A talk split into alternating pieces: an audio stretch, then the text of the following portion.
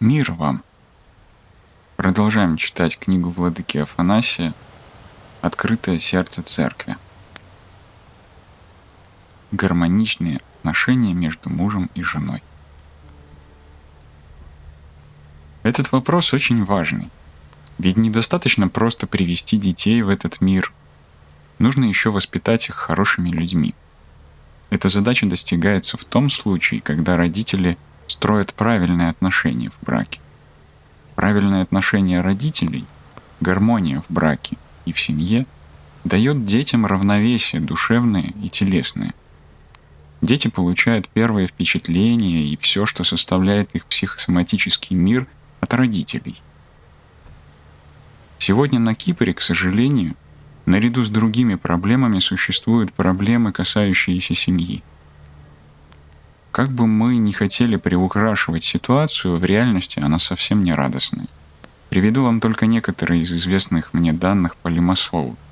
Но это касается не только Лимассола, а и всего Кипра. В нашем городе на 850-900 браков в год приходится примерно 250-270 разводов. Согласно государственной статистике, в прошлом году на Кипре было зарегистрировано 5000 браков и 1250 разводов. У нас очень большое число разводов, и, к сожалению, иногда так складывается, что развод является необходимым злом. Как служители Церкви Христовой мы общаемся, по крайней мере стараемся общаться с людьми, переживающими трудности в браке – и таким образом имеем широкое представление о том, что происходит внутри семьи. Из личных наблюдений мы, как нам кажется, можем установить, в чем основная проблема. На следующий день после того, как меня избрали митрополитом Лимассольским и совершилась моя хератония, я служил божественную литургию в кафедральном соборе. Празднования закончились, и пришло время соприкоснуться с действительностью. Во время литургии я почувствовал, что у меня защемило сердце, и я подумал, теперь мы будем в городе, где много проблем. Я сам родом из Лимассола, поэтому имею право описывать город таким, какой он есть, не рискуя быть обвиненным в осуждении. Лимассол – замечательный город с очень хорошими людьми, но также со своим собственным характером, со своими особенностями. Прежде я был духовником многих сотен людей, но став митрополитом, впервые столкнулся с реалиями большого города. Во время божественной литургии я думал, что же меня ждет на этом пути, на этом поприще, на которое я вступил. И просил Бога, чтобы Он мне помог, укрепил меня в этом новом для меня служении церкви. По окончании божественной литургии я собирался пойти в кабинет митрополита – в это время ко мне подошел один наш священник и сказал, «Ваше Высокопреосвященство, простите, необходимо, чтобы вы срочно подписали вот эти бумаги, потому что люди ждут. У нас долго не было митрополита, и люди уже очень волнуются, поэтому срочно нужно подписать некоторые бумаги здесь и сейчас. С удовольствием подпишу, дорогой отче. Что это у тебя за бумаги? А про себя я подумал, интересно, где я поставлю свою первую подпись? посмотрел и увидел стопку документов с разводами. Тогда я сказал, пожалуйста, дорогой мой, убери их подальше от меня. Принеси мне что-нибудь другое на подпись. Ведь не ставить же мне первую подпись под разводами. Принеси что-нибудь другое. Хорошо, ответил он. Посмотрим, какие еще есть нужды. За ним пришел следующий и сказал, подпишите. «Что?» — спросил я. «Чеки». «С этого тоже не хочу начинать. Принесите еще что-нибудь». Со временем я понял, что в нашей епархии две проблемы – чеки и разводы. Такова грустная действительность. Вы ведь знаете, очень тяжело видеть людей, которые когда-то сильно друг друга полюбили, соединились узами брака, сделались одним человеком, родили детей – а в конце концов пришли к решению разорвать эти отношения, некогда светившиеся любовью. Наша задача, задача церкви, вникнуть в суть проблемы. Почему распадаются семьи? Почему существует эта проблема? Если заняться исследованием этого вопроса, то можно очень быстро увидеть, что в нашей стране проблема в первую очередь объясняется одной серьезной причиной. Эта причина заключается в неумении общаться. К сожалению, в нашей стране мы не учимся правильно общаться. Я убедился в этом, наблюдая за образованием в школе, как в младших, так и в старших классах. Я заметил, что этот недостаток проявляется у нас с раннего возраста – и когда мы взрослеем, к сожалению, начинают приносить свои плоды. Нас с детства учат ходить в школу, чтобы стать образованными людьми, научиться правильно и хорошо говорить. Еще наши бабушки нас назидали. Учись хорошо, веди себя хорошо, говори хорошие слова, будь вежливым. И на самом деле в школе мы учимся хорошо разговаривать, обращаться на «вы» к старшим – Однако мы забываем, что общение не только умение хорошо говорить.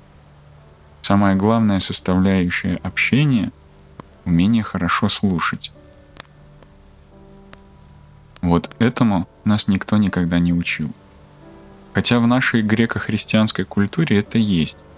Если мы почитаем сочинения древнегреческих авторов, а также святых отцов и современных отцов-подвижников — то увидим, какое внимание они уделяют умению слушать другого человека. Например, святой Никодим Святогорец, живший в 17-18 веках, приводит разговор некоего духовника с подвижником-пустынником, который дает ему совет, как слушать другого человека. Он объясняет ему, как сидеть на стуле, как смотреть на человека, как с ним обращаться, даже говорит ему о мимике – он советует быть очень внимательным и не допускать движений, которые могут смутить другого человека. Подвижник объясняет, как должен дышать духовник, когда слушает человека. В нашей традиции заключается удивительная мудрость, касающаяся того, как общаться с другим человеком. К сожалению, в наше время утрачен этот опыт. Мы учимся говорить, но не учимся слушать. Я радуюсь, когда слышу, что в Европе в школах, университетах есть специальные занятия и семинары, посвященные тому, как человек должен слушать. Первый раз я услышал об этом от женщины из Никосии. Она рассказала мне, что ездила в Англию на 6 месяцев, чтобы посещать занятия, посвященные умению слушать. Узнав об этом, я вначале улыбнулся и сказал, «Тебе пришлось поехать в Англию, чтобы научиться слушать?» Она ответила «Да, отче. Умению слушать надо учиться. Это очень важно». Потом я сам заметил, что мы не слушаем, не умеем слушать, и понял, что умение слушать — это наука. Тогда я порадовался, что такие занятия есть на Западе, и что, слава Богу, мы тоже находимся в Европе. Может быть, помимо всего прочего, мы возьмем и что-то хорошее, что имели, но растеряли. Когда ко мне приходят на беседу люди со своими проблемами, родители, между которыми есть разногласия, которые мучаются и мучают всю свою семью, несмотря на стремление жить гармонично, сразу бросается в глаза это неумение людей друг друга слушать. Каждый говорит о своем, как кассета, которую ставишь в магнитофон. Она начинает повторять все аргументы за и против, как два прекрасных магнитофона которые замечательно передают то, что записано на пленке. Но магнитофонам никогда не суждено вступить в общение друг с другом. Просто каждый будет передавать то, что у него внутри. Также и двое людей, когда каждый видит только свою собственную проблему, не могут услышать друг друга. Должен вам признаться, из моего личного опыта общения с супружескими парами – что 90% браков распадаются не из-за третьих лиц. Во всяком случае, третьи лица не являются первой причиной. Появление другого человека в отношениях – это уже следующий этап. Первой трещиной в отношениях, первым ударом бывает то, что люди, каждый по своим собственным и понятным причинам, закрываются в себе. По опыту мы знаем, что так происходит в большинстве случаев – Мужчина с головой уходит в работу, работает в одном, в двух, в трех местах, чтобы достойно и добросовестно обеспечивать нужды семьи, оплачивать кредиты за дома, которые он построил, за машину и прочее. То есть он в буквальном смысле слова работает с утра до вечера до изнеможения. То же самое делает супруга. В результате получается, что возвращаясь домой, они бывают настолько усталыми и утомленными, что не только не могут друг с другом общаться, но еще, к сожалению, позволяют себе вымещать всю свою усталость и психическую, и телесную друг на друге. А когда у них есть еще и дети, то они считают достаточным то, что делают и говорят «я хороший отец», «я хорошая мать», «я делаю все для своего дома, для своих детей», чтобы у них все было, чтобы у них не было ни в чем недостатка, чтобы они не чувствовали, что им чего-то не хватает.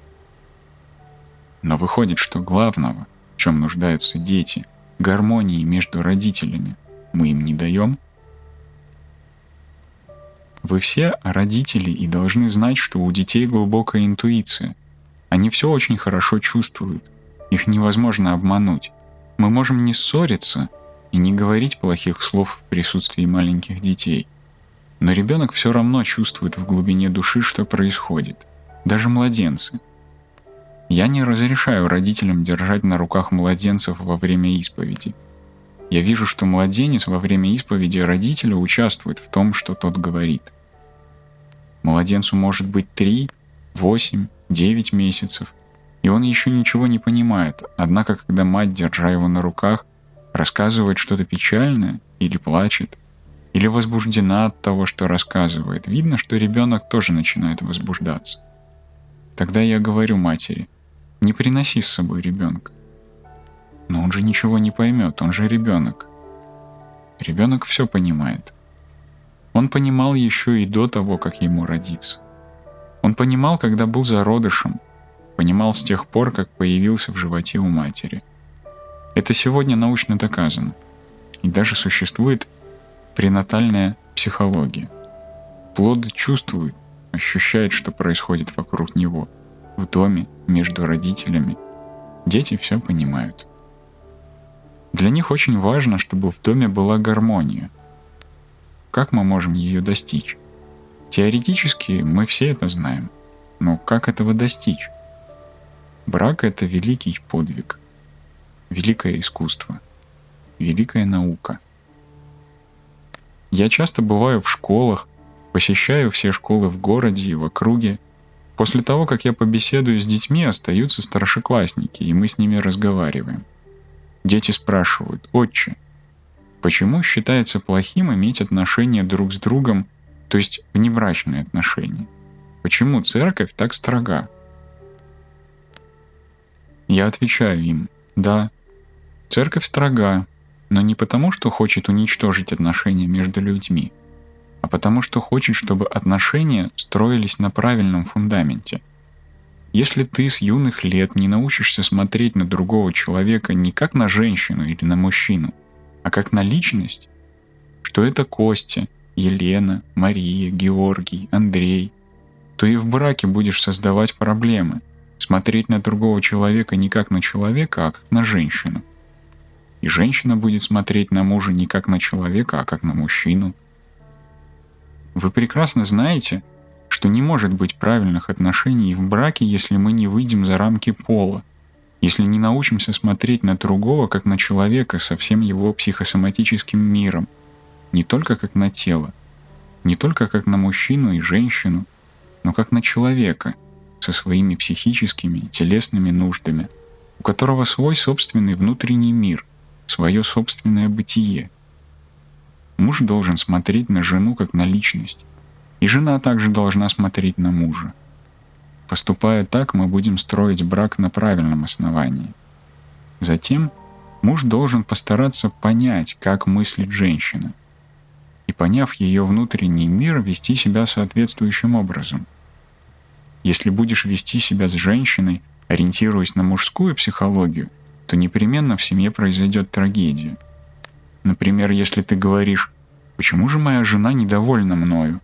Я хороший муж, работаю, приношу в дом деньги. Она покупает все, что хочет, денег у нее сколько хочет. Летом она путешествует. Почему же она недовольна? А жена, в свою очередь, думает, Я ему готовлю, стираю, я порядочная женщина, у меня в жизни нет ничего другого. Почему он недоволен? Они не понимают, что все это хорошо и необходимо, но не то, что трогает душу другого человека. В браке важно душевное, человеческое общение, а потом уже все остальное. Чтобы это было, нужно увидеть другого человека таким, какой он есть. Христос, чтобы спасти человека, сам стал человеком. Он не послал кого-то другого, не отдал приказ и не совершил чудо, чтобы спасти человека. Нет, он сам стал человеком, чтобы спасти человека. Также и в браке. Чтобы брак смог устоять, муж должен поставить себя на место жены и проникнуть в ее психосоматический мир. А жена должна полностью понять психосоматический мир мужа. Так взаимодействуют муж и жена – он перестает быть мужчиной, а она перестает быть женщиной, и они оба становятся одной плотью, становятся одним человеком. Это новый человек, которого благословляет Христос через таинство брака и неразрывно соединяет. В браке человек не может действовать сам по себе.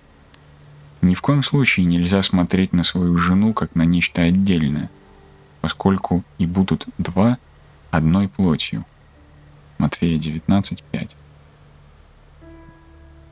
Два человека отличаются друг от друга изначально. Мужчина — это одно, женщина — совсем другое. Это совершенно разные существа, совсем не похожие, абсолютно разные. Как раз это и прекрасно в супружеской паре, что один дополняет другого. Они не захватывают друг друга, не подчиняют, не поглощают друг друга — не истребляют личность друг друга, не лишают один другого личности, но оба становятся единым человеком. Муж делится с женой мужскими дарованиями, а жена — женскими, и они вдвоем представляют собой благословенное Богом в браке нового человека, супругов, рождающих детей в мир. Видите, как мудро и искусно устроил Бог, что дети рождаются не у одного человека, а у двух. Плодом союза двух человек, психосоматического союза, являются дети. Поэтому человек видит самого себя в своих детях. Самый большой подарок детям – это наше присутствие, гармония в семье.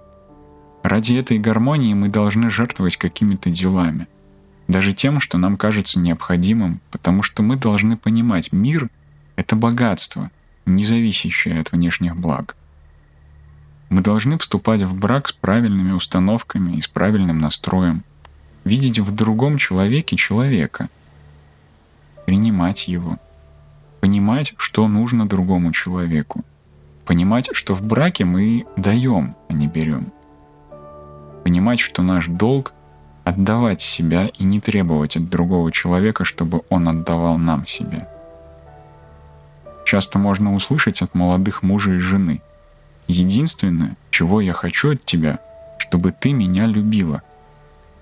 Я на это говорю. Вы уже заложили неправильный фундамент.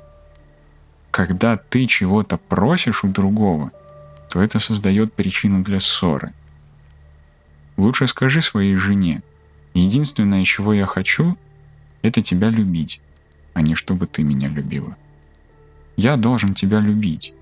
Я должен сделать первый шаг, чтобы тебя полюбить, отдать тебе себя. Остальное придет потом, как следствие. Когда ты ставишь условия, то тем самым подписываешь будущую ссору. Потом ты скажешь, смотри, ты не делаешь того, что я тебя просил. Разве не понятно, что вначале должно давать человеку, а потом уже брать? Когда с самого начала хочешь брать, то все развивается неправильно. В церкви любовь не ищет своего. 1 Коринфянам 13.5. Как говорит апостол Павел, любовь все покрывает, все дает, все переносит, всего надеется. Господь наш Иисус Христос возлюбил мир до конца. Иоанна 13.1. Никто никогда не сможет полюбить человека так, как полюбил его Христос. Он явил свою любовь в виде жертвы за человека. В браке мужья должны любить своих жен так, как Христос церковь.